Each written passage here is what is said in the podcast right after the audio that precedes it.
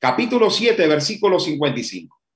Había un escenario, un escenario donde Esteban, un señor llamado Esteban, un discípulo de Dios llamado Esteban, estaba defendiendo su fe delante de todos los fariseos, delante de todos los líderes religiosos de aquel entonces.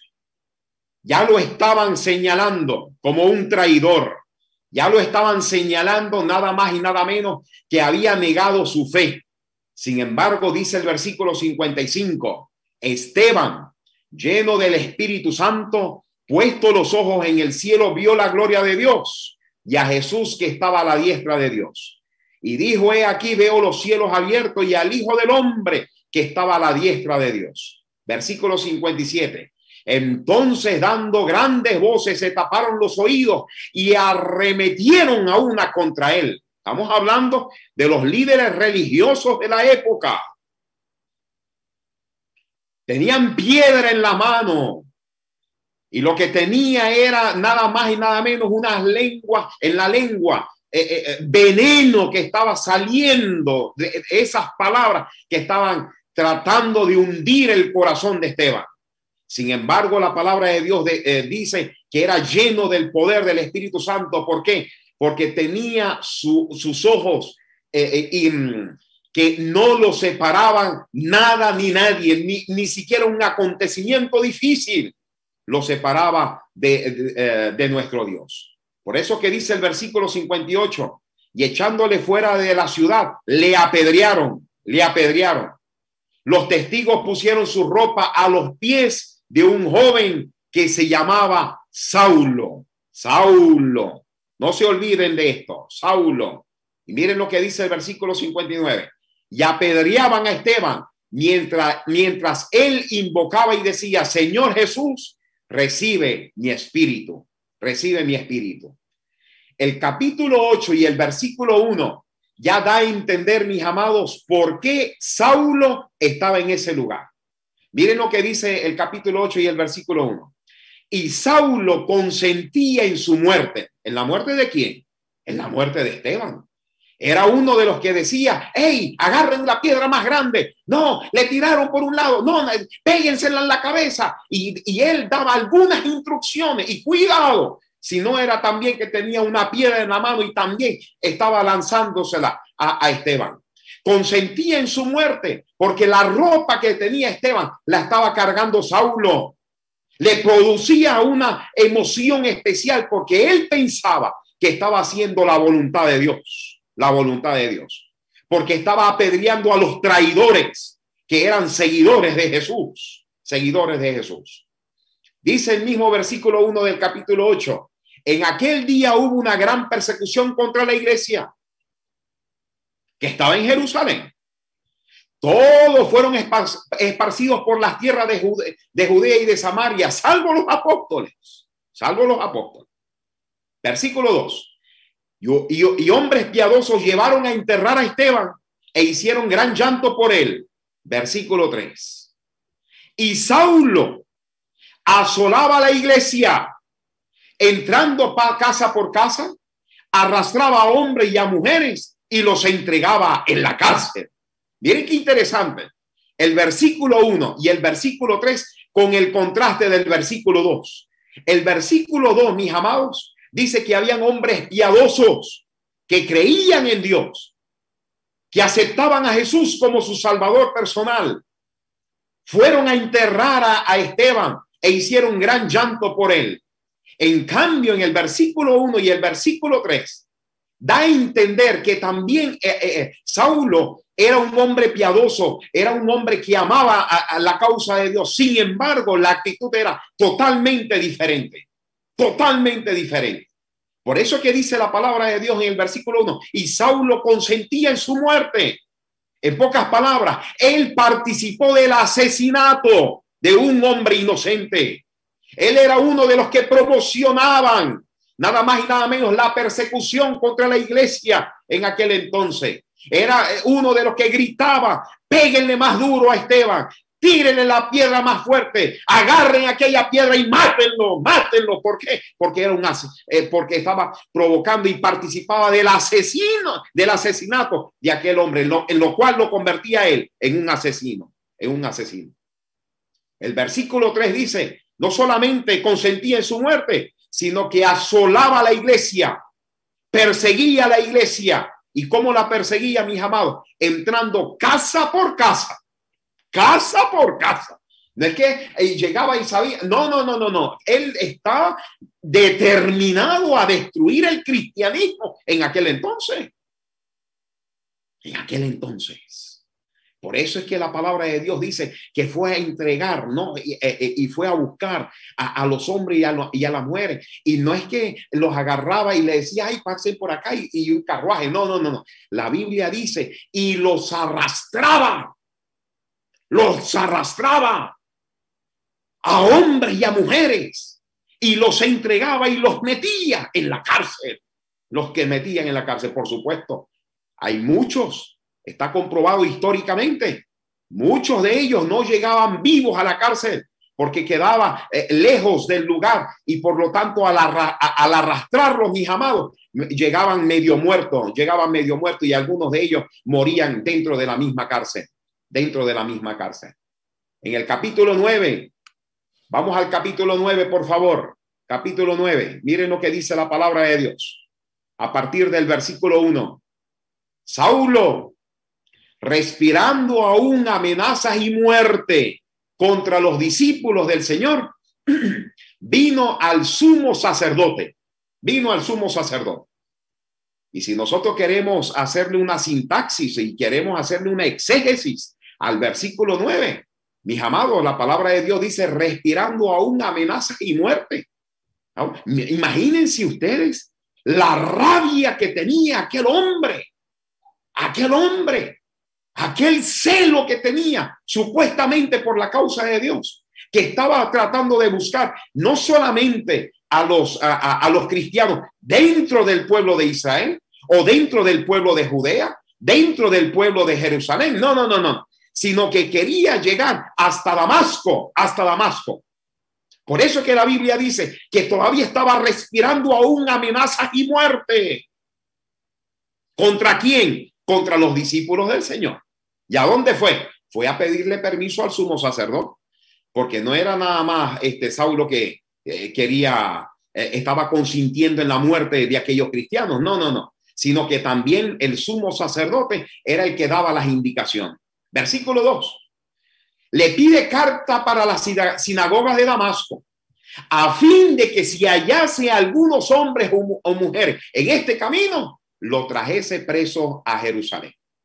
Y aquí viene la historia fascinante, la prueba social, la prueba contundente que cuando una persona Dios lo alcanza y esa persona se deja alcanzar por Dios, empiezan a ocurrir cosas maravillosas en la vida de cada uno de nosotros. Versículo 3. Mas yendo por el camino, aconteció que al llegar cerca de Damasco, repentinamente le rodeó un resplandor de luz del cielo. Cayendo en la tierra, oyó una voz que le decía, Saulo, Saulo, ¿por qué me persigues?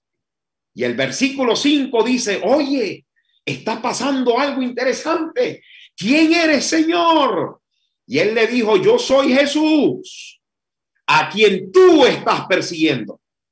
Tú piensas que estás persiguiendo a Pedro, tú estás pensando que estás persiguiendo a Juan, tú piensas que estás persiguiendo a Marta o a María, a, mis discípulos. No, no, no, no, no. Tú te estás metiendo conmigo, tú te estás metiendo conmigo.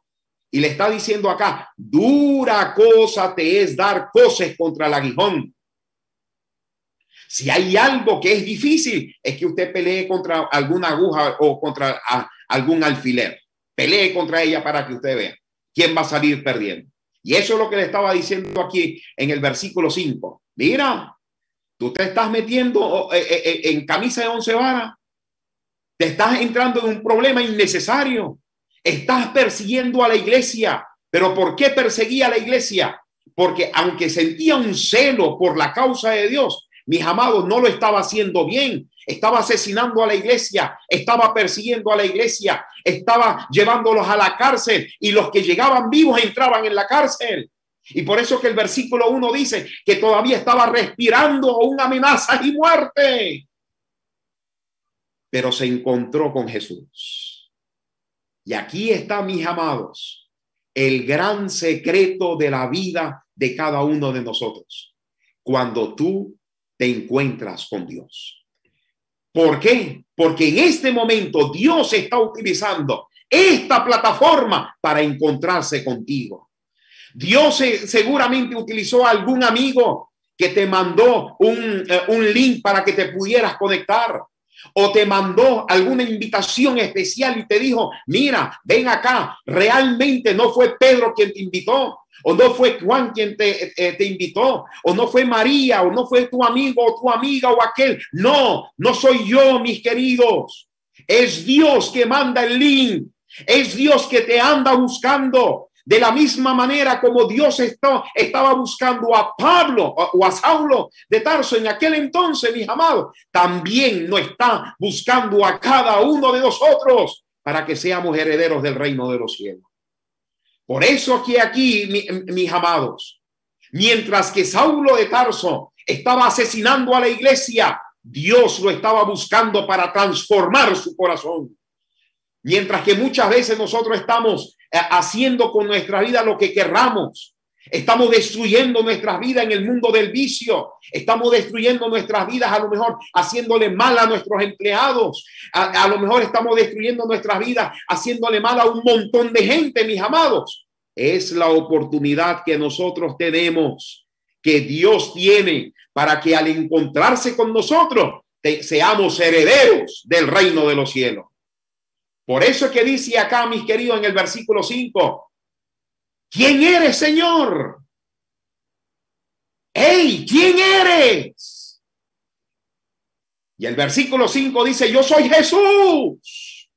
Yo soy Jesús a quien tú estás persiguiendo. Y el versículo 6 dice, él temblando y temeroso dijo, Señor, ¿qué quieres que yo haga?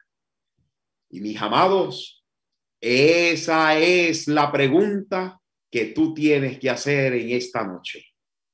Esa es la pregunta que yo realicé un día en mi vida cuando Dios tuvo ese encuentro conmigo.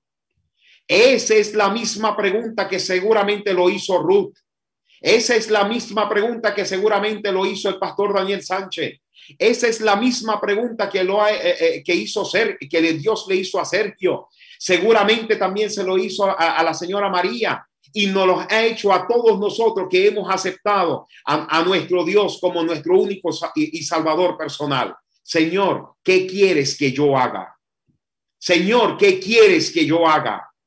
Si hay algo, mis amados, que puede ser una gran bendición en nuestras vidas, es colocarnos en las manos de nuestro poderoso Dios y Él sabe cómo conducirnos por el camino. Y Él sabe qué es lo mejor para cada uno de nosotros. Como lo estudiamos en el libro de San Juan, el capítulo 6, versículo 6. Porque Jesús sabe lo que tiene que hacer. Jesús sabe cómo acomodar tu vida. Jesús sabe cómo acomodó la mía y cómo la sigue acomodando. Jesús sabe en qué yo tengo que ser transformado. Por eso es que la gran pregunta es, Señor, ¿qué quieres que yo haga? Señor, ¿qué quieres que yo haga? Y el Señor empezó a darles algunas indicaciones. Y le dijo, hombre, levántate. Ay, pero levántate. Vas a entrar en la ciudad y se te va a decir lo que tú vas a hacer. Versículo 7 dice la Biblia, y los hombres que iban con Saulo se pararon atónitos, oyendo la voz, pero no veían a nadie. Entonces Saulo se levantó de la tierra, abriendo los ojos, no veía a nadie, ¿Por qué no veía a nadie? Porque el hombre se quedó ciego. Versículo 9, estuvo tres días sin ver y no comió ni bebió. No comió ni bebió. Ese hombre quedó totalmente atónito. Este hombre quedó eh, eh, mal, mal, mal, porque él estaba reconociendo que lo que estaba haciendo no estaba bien. No estaba bien. No estaba bien. No estaba bien. Por eso es que viene ahora el versículo 10. Había entonces en Damasco un discípulo llamado Ananías, a quien el Señor le dijo en visión, Ananías. Y él le respondió, heme aquí, Señor. ¿Te das cuenta cuál es la gran diferencia entre el versículo anterior, entre el versículo, déjeme buscarlo acá, entre el versículo 6, entre el versículo 5, perdón, y el versículo, el versículo 10? ¿Se dan cuenta? La gran diferencia. El versículo 5 se, cae y el hombre queda pasmado. Mira, Dios santo, ¿quién eres? ¿Qué, ¿Qué quieres que yo haga? Y él le dijo, levántate. Pero en el versículo 10, otro señor, el mismo encuentro, el mismo encuentro, pero miren cómo es la reacción. Había entonces en Damasco un discípulo llamado Ananías, a quien el Señor le dijo en visión, Ananías, Ananías. Y él le respondió, heme aquí, Señor. La gran diferencia entre el versículo 5 y el versículo 10 es que el versículo 5, mis amados, no tenía, eh, eh, eh, Saulo no había tenido un encuentro con Jesús. En cambio, en el versículo 10, Ananías ya había tenido un encuentro con Jesús. En el versículo 5 dice la Biblia que estaba temeroso, tembloroso, estaba mal aquel hombre. En el versículo 10 dice el hombre estaba tranquilo, tenía paz en su corazón y le dijo, Señor, heme aquí, heme aquí mi aquí. En el versículo 5 y el versículo 6 le dijo, mire Señor, ¿qué quieres que yo haga? ¿Qué quieres que yo haga? Y el versículo 10, ya, ya Ananías sabe lo que tenía que hacer y por eso que le dijo, Señor, mi aquí, mi aquí. ¿Te das cuenta la gran diferencia cuando una persona tiene a Dios en su corazón y cuando una persona no tiene a Dios en su corazón? Cuando una persona que piensa que tiene a Dios en su corazón y cuando una persona realmente tiene a Dios en su corazón. Y saben, mis amados, todo se manifiesta, todo se manifiesta, nada más y nada menos por los frutos, por los frutos, por los frutos. Los frutos me van a decir a mí si los frutos son del Espíritu Santo o los frutos son de la carne, de acuerdo a lo que me enseña el libro de Gálatas, el capítulo 5. Por eso es que acá Ananías estaba tranquilo. Dios lo llamó, se encontró con él y él le dijo, heme aquí, Señor, aquí estoy.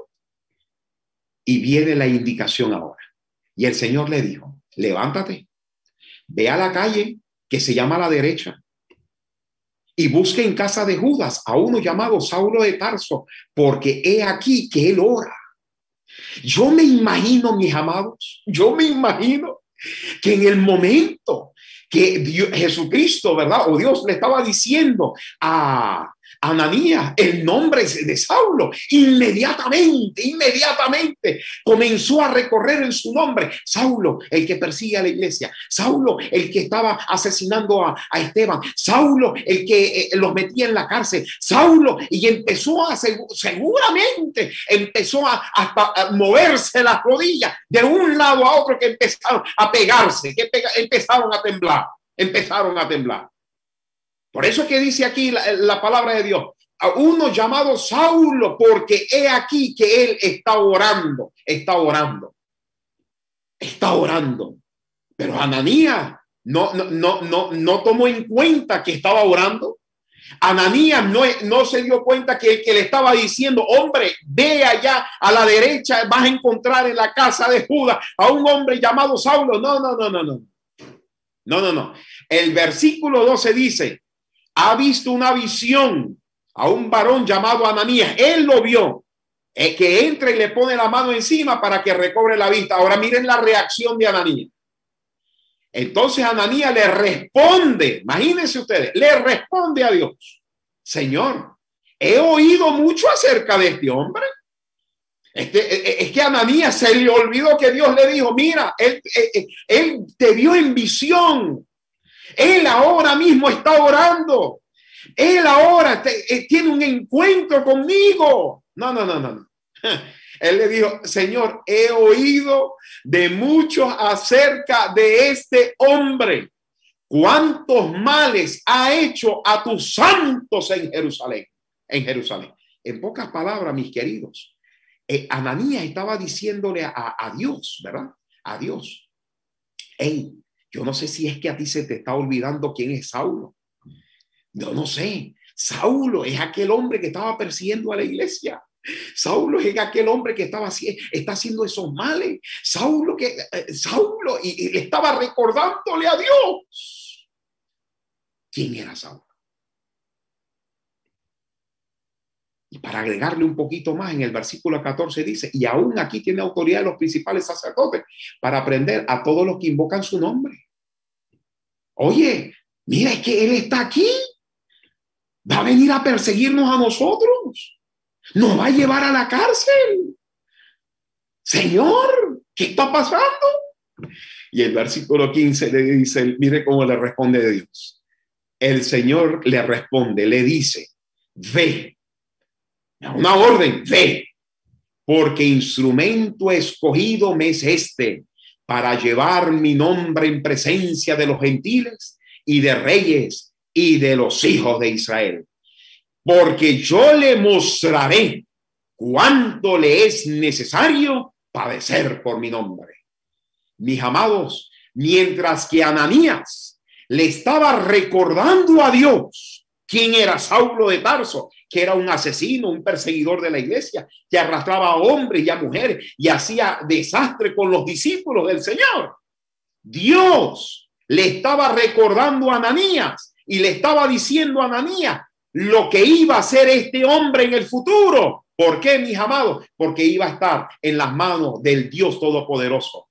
Mientras que mucho, eh, eh, en, en algún momento de tu historia y de mi historia, mucha gente recuerda mi pasado, Recuerda lo malo que yo he sido. Recuerda lo grosero que a lo mejor yo he sido o eh, eh, la, falta de respeto que he cometido. Sin embargo, mis amados, Dios transforma mi corazón. Dios perdonó mi pasado y le dice al mundo entero cómo va a ser mi futuro, cómo va a ser mi futuro. Tu futuro en las manos de Dios está más que asegurada y más que bendecida. Mientras que Ananías le estaba recordando a Dios quién era Saulo de Tarso, Dios le estaba diciendo a Ananías lo que iba a hacer con Saulo de Tarso, un instrumento útil para la predicación de su palabra, de su palabra. ¿Cómo es posible que una persona que, eh, eh, que asesinaba a la iglesia ahora iba a ser un instrumento en las manos del Dios Todopoderoso? Ananías no, no, no, no, no le quedó más nada que hacer. Le dijo, ve, ve. Entonces Ananías, dice la Biblia, entró en la casa y poniendo él, poniendo sobre él las manos, le dijo, hermano Saulo, y el Señor Jesús, que se te apareció en el camino por donde venías, me ha enviado para que recibas la vista y seas lleno del poder del Espíritu Santo. Este versículo 17, mis amados, da a entender unas cosas poderosísimas, lindísimas, extraordinarias fue entonces Ananías y entró en la casa. No, que no le quedaba más recurso. Tenía que haberle hecho caso a Dios. Por eso que tú estás aquí, mis amados. Porque alguien te invitó. Porque esa persona quien te invitó le hizo caso a Dios para que tú hoy estés escuchando su palabra. Estés escuchando su palabra. Y antes, antes Saulo de Tarso era un enemigo de, de Ananías. Saulo de Tarso era el que perseguía a, Ananías y a sus discípulos. Ahora miren cómo eh, Ananías lo llama, hermano Saulo, hermano Saulo. ¿Sabe por qué? Porque cuando Dios transforma el corazón de una persona, que lo convierte, lo saca de, ser un asesino para que se convierta en un hijo de Dios, lo convierte nada más y nada menos en su hijo y como yo también soy un hijo de Dios y Ananía es un hijo de Dios, el Señor nos hace a todos nosotros hermanos, hermanos. Porque nuestro Padre es nada más y nada menos Jehová de los ejércitos. Por eso es que la Biblia dice, hermanos aún. Y el Señor Jesús que se te apareció en el camino por donde venía, me ha enviado, me ha enviado para que reciba la vista y para que sea lleno del poder del Espíritu Santo. Aquella persona que te trajo, mis amados, es para que tú recibas una bendición supremamente especial. Tú no estás en esta noche por casualidad en este lugar. Tú no estás en esta, en esta plataforma por casualidad. Es que Dios quiere y, Él desea tener un encuentro salvífico contigo. Un, eh, encuentro salvífico contigo. Por eso que el versículo 18, mis amados, dice la gran bendición. Y al momento le cayeron de los ojos como estaba y recibió al instante la vista y levantándose, que dice la palabra de Dios, fue bautizado, fue bautizado. Versículo 19 dice, empezó a tomar alimento, recobró la fuerza y estuvo Saulo por algunos días con los discípulos que estaban en Damasco, que estaban en Damasco, que estaban en Damasco. ¿Qué hizo Saulo de Tarso, mis amados? ¿Qué hizo Saulo de Tarso? Aceptó a Jesús como su salvador personal. ¿Qué hizo Saulo de Tarso? La gran pregunta de su vida. Señor, ¿qué quieres que yo haga? Señor, ¿qué quieres que yo haga? Y Dios le dijo lo que tenía que hacer. Ahora miren los resultados. La prueba extraordinaria, versículo 20. Enseguida, dice la Biblia, empezó a predicar a Cristo, ¿dónde? En la sinagoga, diciendo que este era el Hijo de Dios. Y todos los que le oían estaban atónitos y decían, ¿no es este el que asolaba en Jerusalén a los que invocaban este nombre? Y a ese vino acá para llevarlos presos ante los principales sacerdotes. Versículo 22, pero Saulo mucho más se esforzaba y confundía a los judíos que moraban en Damasco, demostrando que Jesús era el Cristo. Mis amados, miren la gran transformación que, que, que existió en un antes y un después del bautismo aquel encuentro maravilloso que Dios tuvo con él y que él lo aceptó como su salvador personal a través del bautismo. Antes del bautismo, mis queridos, o antes de ese encuentro que él tuvo con, con su Dios, mis amados, él perseguía a la iglesia. Pero ahora, después de su bautismo, después de ese encuentro maravilloso con su Dios, ahora no persigue a la iglesia, sino que nada más y nada menos empieza a predicarle a la iglesia quién era el verdadero Cristo. Antes arrastraba a hombres y a mujeres y los metía en la cárcel. Ahora no, sí arrastraba a hombres y a mujeres, pero no para meterlos en la cárcel, sino para llevarlos delante de la presencia del Dios Todopoderoso. Antes él procuraba el asesinato de algunos cristianos, ahora no, predicaba, predicaba, predicaba, como dice el versículo 2, se esforzaba. ¿Por qué? por demostrar que Jesucristo, Jesucristo, Jesús era el Cristo. Jesús era el Cristo. Mis amados, esto da una demostración extraordinaria que en Dios sí puede existir un cambio para su honra y para su gloria. Sí puede existir un cambio. En Dios existe la posibilidad de que tu vida y mi vida sea transformada para la gloria de Dios.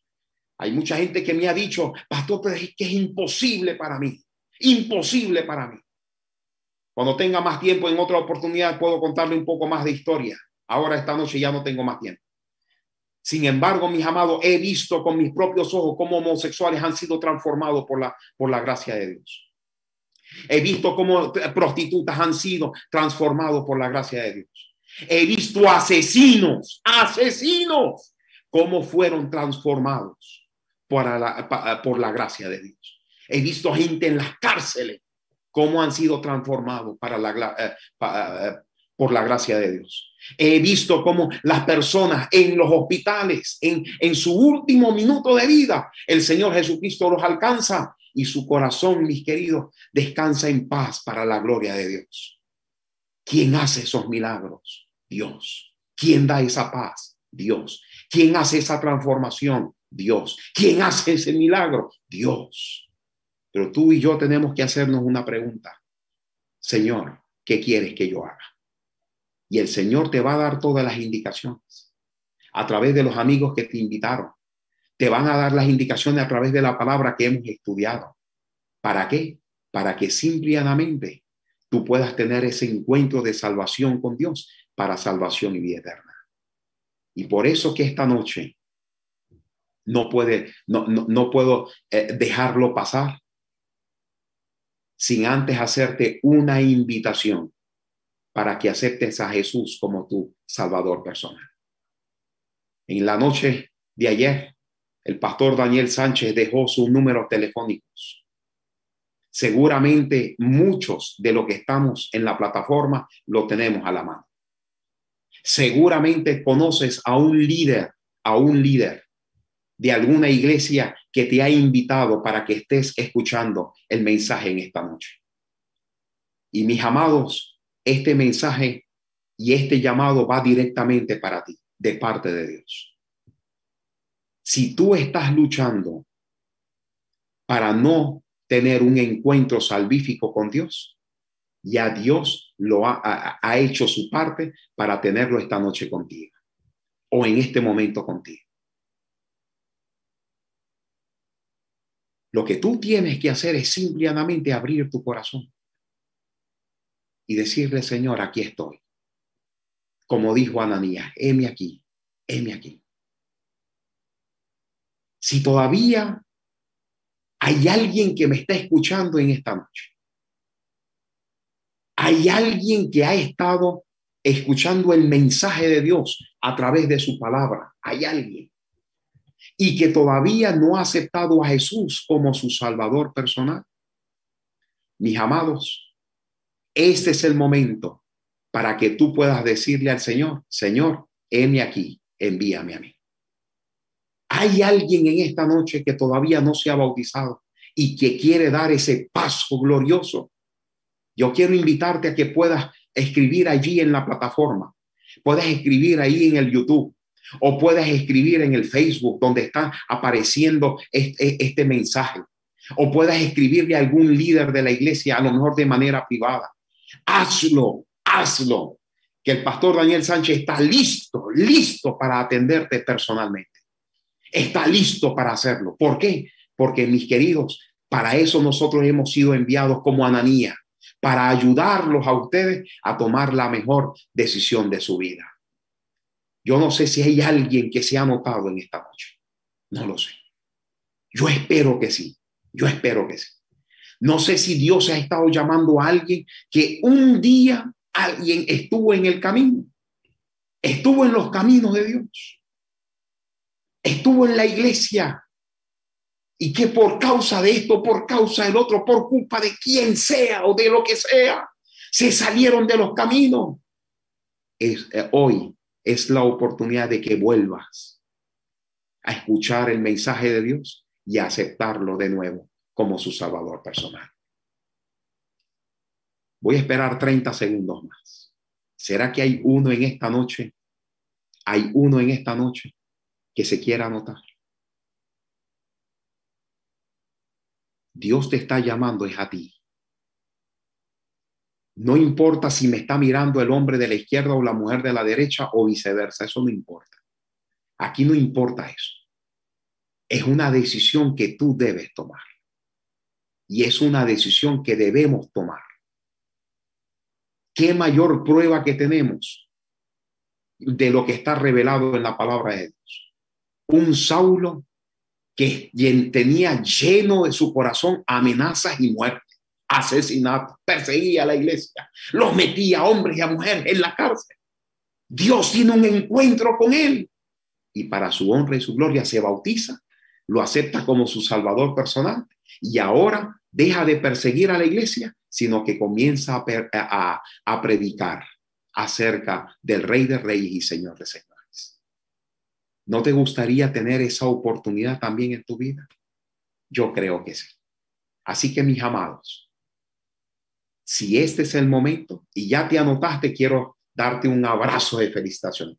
Pero si todavía estás en el valle de la decisión, todavía tenemos unos segundos para que tomes esa decisión. No dejes para mañana lo que puedes hacer en el día de hoy. Yo eh, eh, leyendo en el libro de eh, San Juan, el capítulo 21, le dijo San Juan y, a, a Pedro, ¿no? Le dijo, mira, eh, ¿y, qué, ¿y qué de este? ¿Y qué de este? No, qué te, qué te interesa a ti? ¿Qué te interesa a ti? Sígueme tú, sígueme tú. Mira que, no, yo voy a esperar. No, no, no, no. Sígueme tú, sígueme tú. ¿Por qué?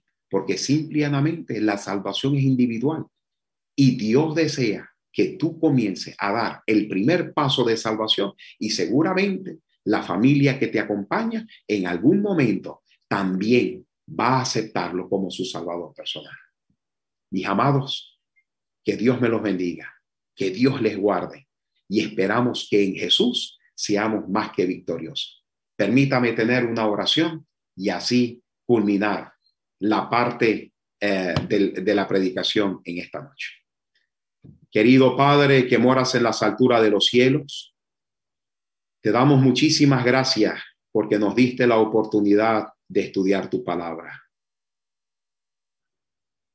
Esta noche, oh Dios, nos presentamos delante de tu presencia y seguramente tenemos algunos amigos que han estado escuchando tu palabra. Quiero rogarte, oh Señor, que el poder de tu Santo Espíritu pueda tocar esos corazones y que en tu nombre ellos puedan salir más que victoriosos. Oh Señor, si hay algún nombre que se anotó en la plataforma, alabado sea tu santísimo nombre. Que tú puedas acoger a aquella persona, oh Dios. Que el ángel de Jehová pueda acampar alrededor de él y lo pueda defender de todo mal. Si hay alguno, oh querido Padre, que todavía está en el valle de la decisión, te quiero rogar que le puedas ayudar con tu Santo Espíritu a tomar esa maravillosa decisión de que un día baje a las aguas bautismales y que con tu ayuda, él al salir de esas aguas pueda salir transformado para la predicación de tu palabra. Y también, oh querido Padre, para el, el gran encuentro contigo cuando tú regreses por segunda vez. Oh querido Dios, gracias porque nos has acompañado y gracias porque tus bendiciones siempre, siempre sobreabundan en la vida de cada uno de nosotros, porque lo rogamos todo en el nombre de Jesús. Amén, Señor.